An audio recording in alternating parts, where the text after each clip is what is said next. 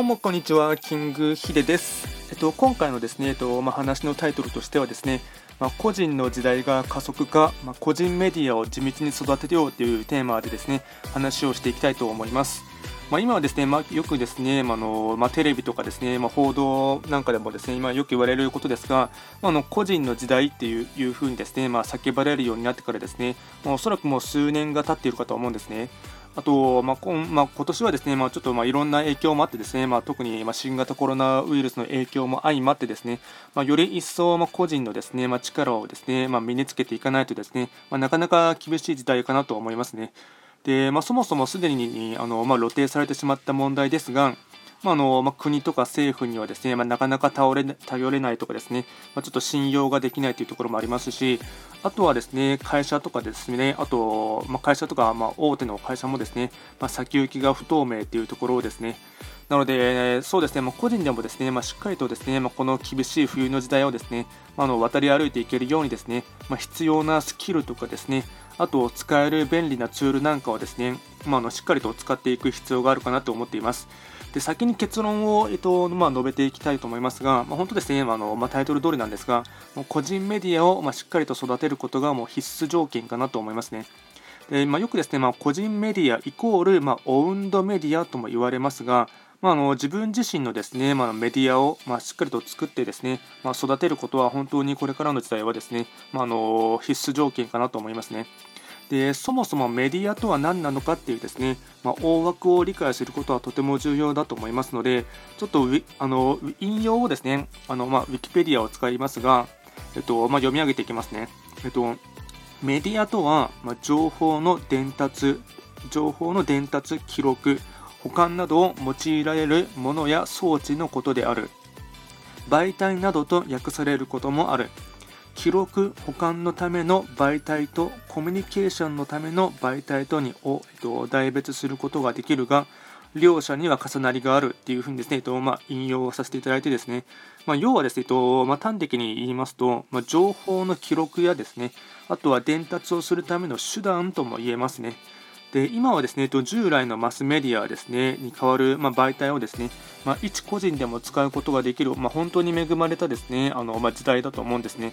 まあただしですね、まあ、の一定数の方にですね、まあ、の認知してもらったりですね、あとはあの、まあ、ビジネスとか仕事で集客できるレベルまでですね、ま個人メディアを育てることはですね、まあ、の簡単ではありませんし、まあ、なかなか容易にできることではないとは思うんですね。なので、まずはですね、まあ、従来のマスメディアとですね、あと個人メディアをですね、まあ、しっかりと頭の中で整理しておくことがですね、まあ、すごい重要ですね。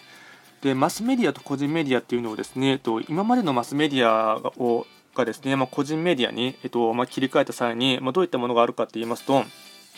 まず今までのマスメディアの代表例としてですね、ま新聞とかですね、あと雑誌とか本、まそういったものに関してはですね、今でしたら、えっと、個人メディアで持てる媒体としてですね、切り替わったものがですね、まあ、の俗に言う、まあ、ホームページとかですね、あと、まあ、ブログ、あとはですね、えっとまあ、ノート、まあ、そういったものがですね、まあ、従来の,、まあ、のマスメディアのものがですね、とまあ、オウンドメディアでも持てるものがですね、そういったものに変わりまして、あとはですね、まあ、の今はテレビですね、まあ、動画の時代と言われていますが、まあ、テレビに変わったですね、ま、個人メディアとしてはですね、まあ、今でしたらあのすごい波が来ているのは YouTube ですよね。あとは昔からあるのがですね、ま、ニコニコ動画とか、そういったものがですね、えっとま、個人メディアでもですね、あのしっかりと立ち上げることができる時代ですよね。であとですね、えっと、ラジオですね、従来のラジオがどういったものに変わったかと言いますと、えっと、ポッドキャストとかですね、あとインターネットラジオとかですね、あとはボイシー、あとはこの、まあ、スタンド FM で収録してるんですけども、まあ、このスタンド FM もですね、あ、の今までのラジオに切り替わったものかと思いますね。で、まあ、さらに細かくカテゴリー化するとですね、えっとまあ、大まかにですね、まあ、メディアの本質っていうのはですね、まあ、3つに集約されるんですね。まあ、それは文字媒体と動画コンテンツとあとは音声コンテンツの3つにですね、えっとまあ、分かれるんですね。でもちろんその、まあ、全部をやる必要はないんですが、ただ、どれか1つだけに偏ってしまうのはですね、あの機械損失とですね、あとリスク分散の観点から見てもですね、もうお勧めできませんので、なので、まあ、人それぞれですね、まあの得意なこととかですね、まあ、苦手なことがあると思いますので、ままずは自分ができそうなことから、まコツコツと淡々とですね、ま情報発信をしていくことがですね、ますごい重要だですね。で発信力はですね、まあ、常に磨く覚悟で、えっとまあ、常に、まあ練習、練習というかですね、えっとまあ、磨き上げることがすごい大事ですね。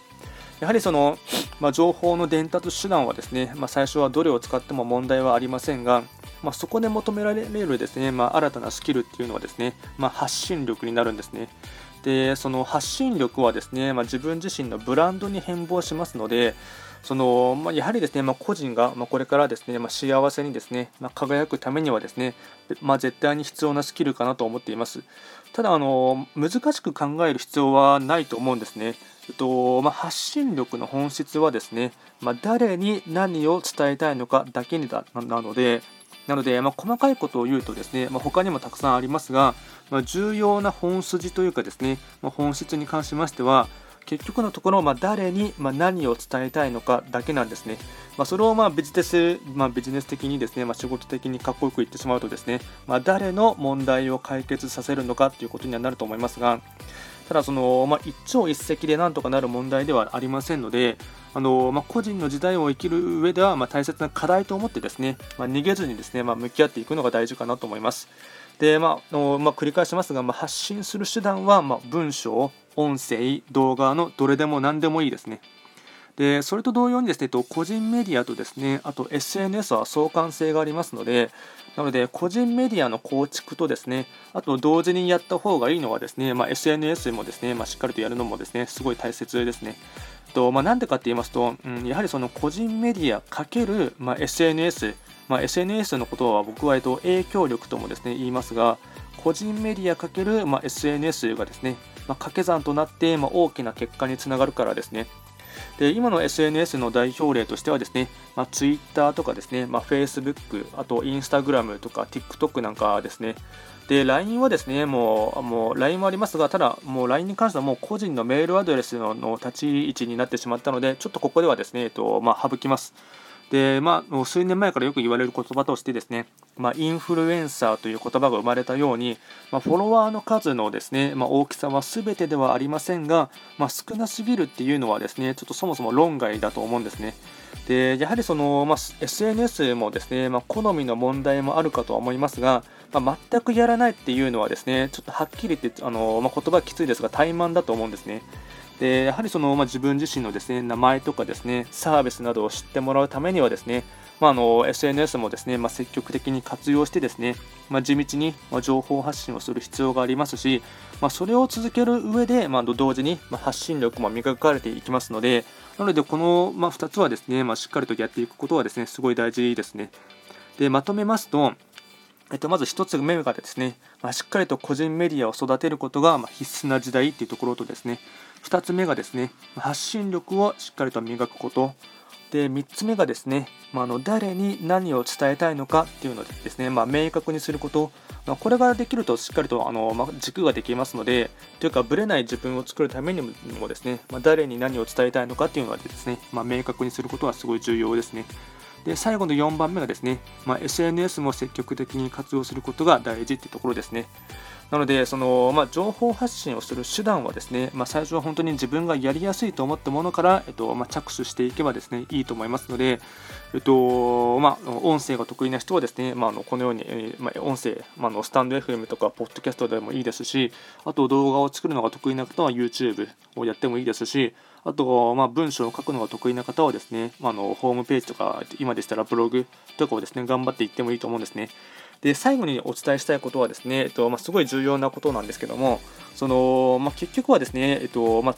うん続けることがめちゃくちゃ重要なんですね。やはりその最初の方はですねなかなか反応がないからといってですね、まあ、すぐにはやめないでほしいと思うんですね。本当はまさにその、まあ、継続は力なりの精神でですねまずは最低でもですね、まあ、長期的に見てもですね、まあ、半年は続けてですね、まトライアンドエラーとですね、ま改善をしていく上でですね、ま徐々に徐々にですね、まあ、磨か磨かれていくと思思いますので、まそれをまあ僕自身もですね、ま肝に銘じてですね、まずっと続けていますので、ま今後もですね、まこのスタンド FM もですね、まあの情報発信をですね続けていきたいかなと思っています。今回は簡単にですね、個人の時代が加速化、ま個人メディアをしっかりと育てようというテーマで話をさせていただきました。最後まで聞いていただきましてありがとうございました。